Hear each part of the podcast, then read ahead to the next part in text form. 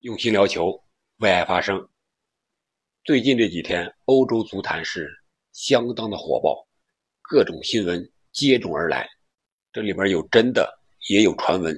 你像大巴黎主帅波切蒂诺下课了，新帅加尔杰上课了啊，这是真的。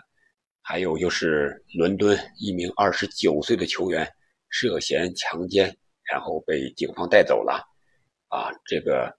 说是托马斯啊，最后托马斯人家不在伦敦啊，这是个假新闻。还有就是这个各种转会的传闻，特别是前锋转会的传闻，一个接着一个，C 罗、莱万，甚至梅西和内马尔都上榜了。那本期节目呢，我们就聊聊本赛季欧洲足坛的前锋大挪移，到底。梅西、C 罗、内马尔能不能同队呢？姆巴佩、哈兰德能不能树立新的绝代双骄？莱万能不能去了巴萨？C 罗能不能离开？是不是牵一动而乱全欧？这里是喜马拉雅出品的《憨憨聊球》，我是憨憨。我们先看看已经有了下家，或者说是。一些豪门已经签了的前锋，你像姆巴佩，被强行留在了大巴黎。不管高兴不高兴吧，这个约是签完了，而且大巴黎正在围绕姆巴佩进行建队，主教练换了，管理层也换了。哈兰德很早的也就是签约曼城了，然后是利物浦签下了努涅斯，放走了马内给拜仁。然后是萨拉赫高薪留队了，或者说是在利物浦是顶薪留队了，皆大欢喜。热苏斯呢去了阿森纳，然后是卢卡库又租借回了国米，然后现在奥里吉锦鲤也去加盟了米兰，伊布也和米兰续约了，剩下的就是一些个传闻中的球队，你像迪巴拉现在还悬着，C 罗。和拜仁、切尔西、罗马、那不勒斯、大巴黎、米兰，甚至葡超的球队都在传绯闻，这让我想起了一个营销的寓言故事，或者说营销的典型案例的故事，大家可能也听过。我简单说一下，大概意思是这样的啊：说是杰克是一个很优秀的商人，有一天他告诉自己的儿子。他说：“杰克，我给你看上了一个非常不错的女孩，我让你一定要娶了她。”这他儿子就说了：“我为什么要娶她呀？我的新娘我应该自己做决定啊。”然后这个杰克就说：“这个孩子是世界首富的女儿啊！”呀，他儿子这么一听，高兴坏了。那可以啊。然后杰克就在一次聚会中和这个世界首富搭讪起来了。他就说。我帮你的女儿介绍一个非常好的丈夫，这个首富就说：“我女儿还年轻，还不想嫁人呢。”然后杰克就说了：“我给你找的这位年轻人可是世界银行的副总裁啊！”这富翁一说：“哎呀，那好呀，这有利可图的是吧？”然后接着杰克就去见这个世界银行的总裁，他就说：“我给你推荐一个年轻人来当银行的副总裁。”这总裁说了。我副总裁一大堆呢，你凭什么给我推荐呀？我不需要啊。然后这个杰克就说了：“我给你推荐的这个年轻人呀，可是世界首富的女婿啊。”这总裁一听，这还得了？赶赶紧让他明天来上班。最后故事的结局就是，杰克的儿子娶了世界首富的女儿，又当上了世界银行的副总裁。当然，这只是一个营销故事，而且还是空手套白狼的故事。在现实社会中会不会出现呢？我觉得门德斯现在运作 C 罗的转会就多多少少有点这个意思。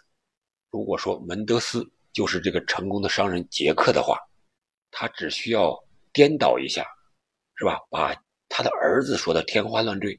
你像 C 罗呀，这可是当今世界最顶流的足球明星，你难道不想签下他吗？那谁又会是世界首富呢？哪支球队又会是世界银行呢？肯定有人愿意当。我们简单分析一下吧。其实关于 C 罗的转会，我们已经在前期的节目中专门分析过了。本期呢，我们想来个大轮转。你想啊，拜仁现在签了马内，有意可以送走莱万去巴塞罗那，但是呢，巴萨不想掏那么多的钱。拜仁和巴萨之间关于莱万的转会，还有呢一两千万的一个差距，所以说现在莱万还在那悬着没有走。那我们做一个假设，如果莱万已经签约巴萨，那拜仁会不会签下 C 罗呢？拜仁的前名宿马特乌斯就说了，以 C 罗现在的实力，再踢两年，在德甲。赛季进三十球以上没有任何问题，而且他的流量太大了，光卖球衣就能赚回签约所花的钱。不光是拜仁这么想，我想大巴黎也会这么想。但是大巴黎要是上个赛季他要签 C 罗的话，我觉得他就签了。本赛季由于姆巴佩留队了，而且他承诺姆巴佩有一定的话语权，C 罗还会来吗？我觉得姆巴佩不会同意，姆巴佩同意不了，那梅西、C 罗、内马尔能够同队吗？再加上一个姆巴佩，我想这绝对是不可能的。现在大巴黎的建队思路是想让姆巴佩和内马尔离开，而不是再签一个顶流明星 C 罗过来，走流星路线。我想现在他既然确定了大巴黎的一个目标。那他就要执行下去，而不是玩一玩钱，玩一玩这些球星就拉倒了，还是想在成绩上有所作为，那他就得送走这些老的，他驾驭不了的。那我们分析一下莱万为什么想走，还是一个想拿金球奖，拜仁的竞争力不够，还是巴萨的竞争力肯定更强一些，而且和本泽马竞争一较高下，可能。就会迎来自己的金球奖，而拜仁的打法呢？这个纳格尔斯曼这位少帅啊，他在寻求一些变化，可能和莱万有一些矛盾，而且已经公开报道了。那 C 罗去了拜仁之后，会不会适应这个体系呢？我觉得，如果我们站在 C 罗的角度去考虑这个问题的话，我想 C 罗考虑的肯定不是他。竞争能力和个人适不适合这个球队的体系的问题，首先他要考虑的，我觉得第一个就是他要踢顶级的联赛，就是要有欧冠踢。所以说，拜仁、切尔西和他传出了绯闻。另外一个就是我的年薪不能低了，不能再降了啊！据说呀，他离开曼联就是因为曼联打不了欧冠。他的年薪有可能被降低四分之一，这四分之一可是不少的呀。他可能不在乎钱，但是他在乎的是和梅西这些梅罗的一个对比。对于球迷来说，你比梅西低那么多，你是不是不如梅西啊？有的人会拿这个借题发挥。C 罗这么争强好胜，这么爱面子，他不可能不考虑。我觉得这个才是他主要考虑的问题。至于他认为以他的个人能力，他去哪个球队都能当王，都能当主力。但是回过头来，我们再看一下现在的欧洲足坛，在英超，除了切尔西之外，曼城、利物浦都有了自己合适的体系、合适的前锋。我在想，如果哈兰德没和曼城完成签约的话，那现在曼城依然是 C 罗要加盟下家的一个绯闻对象，因为这就是门德斯的一个营销策略。那其他的一些豪门能够打欧冠的意甲的米兰双雄，现在这个钱呀也不是特别多，所以说像梅西、内马尔和 C 罗这世界前三的高薪，哪支球队能销售得起呢？可能也就大巴黎、切尔西、纽卡这样的土豪球队能够消受得起。你像和巴萨传出绯闻，说是门德斯和巴萨主席拉波尔塔已经会面了，谈了 C 罗转会的问题。我觉得这更多的是一种炒作，因为以巴萨目前的状况来说，虽然啊卖转播权收入了一些钱，但是他会用这些钱来买 C 罗吗？这么高的年薪，他之前为什么那么多财政的赤字，他自己不清楚吗？他莱万都不想给那么多钱。他想给 C 罗那么多钱吗？他不给那么多钱，C 罗能去吗？所以说这只是一种炒作，C 罗不可能加盟巴萨。即便 C 罗愿意加盟巴萨，那巴萨明年会是什么样子？能在欧冠上有多大的竞争力？我觉得现在说巴萨明年就具备争欧冠的这样一个实力，还为时过早。而纽卡呢，虽然是有钱了，但是他没有欧战可打呀。所以说，C 罗不可能去考虑纽卡。那这样的话，最有可能的，如果他要走的话，在五大联赛的话，那切尔西还可能是最大的一个下家，可能不适合图赫尔的战术。但是，切尔西我们别忘了，他现在是美国的伯利集团在主导这支球队，他想要挣钱，那 C 罗肯定一个最大的流量。最大的明星挣钱是没有问题的，那在成绩上呢？现在图赫尔的球队也缺少一个射手、得分手。卢卡库走了，哈弗茨呀、维尔纳呀，他们都不如 C 罗高效和稳定。而且据说图赫尔对 C 罗的印象是非常的好，经常夸赞 C 罗。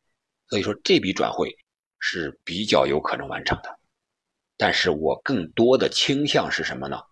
就是我一开始的判断，就是 C 罗借这种方法给曼联施压，因为他不满曼联今年夏天的表现，在转会市场上是雷声大雨点小。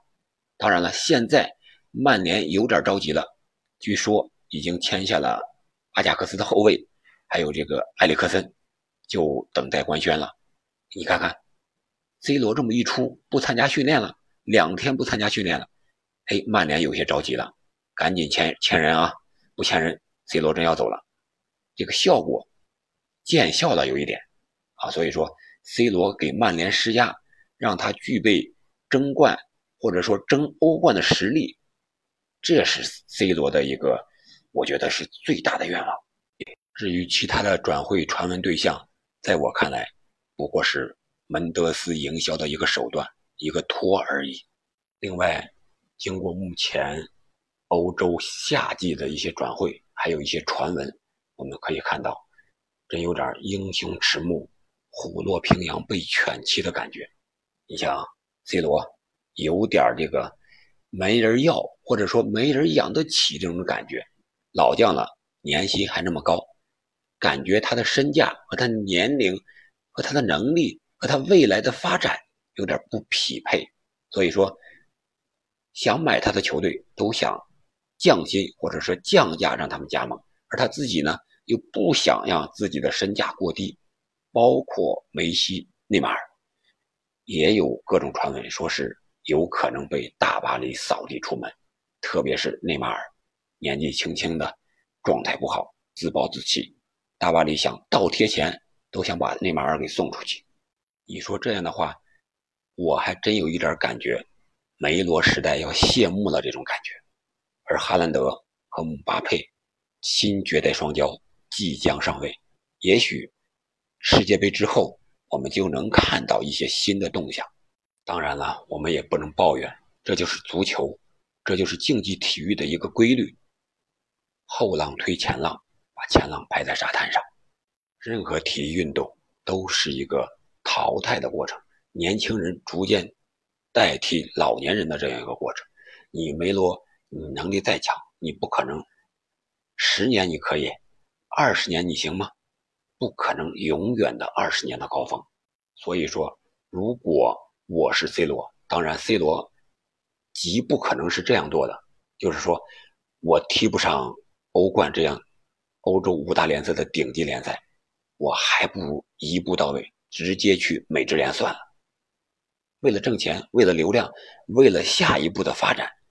转型去美国、好莱坞、其他各个地方也好，肯定是 C 罗的下一站。我觉得还不如去那儿开拓一下自己未来的市场。当然了，以 C 罗的性格来说，我觉得他至少要等到世界杯结束之后再考虑这一步，有可能是冬窗的时候。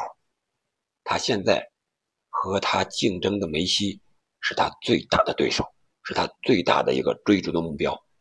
梅西不走，我想他也不会轻易的离开。所以说，我说的他去美职联呀，去其他地方发展，只能是我们自己的一种猜测，或者说是臆想，一个玩笑而已。至于我们开头提到的今年这个夏窗欧洲五大联赛转会市场上前锋大挪移，我觉得莱万是那个最关键的一环。他如果走了之后，可能 C 罗会加盟拜仁。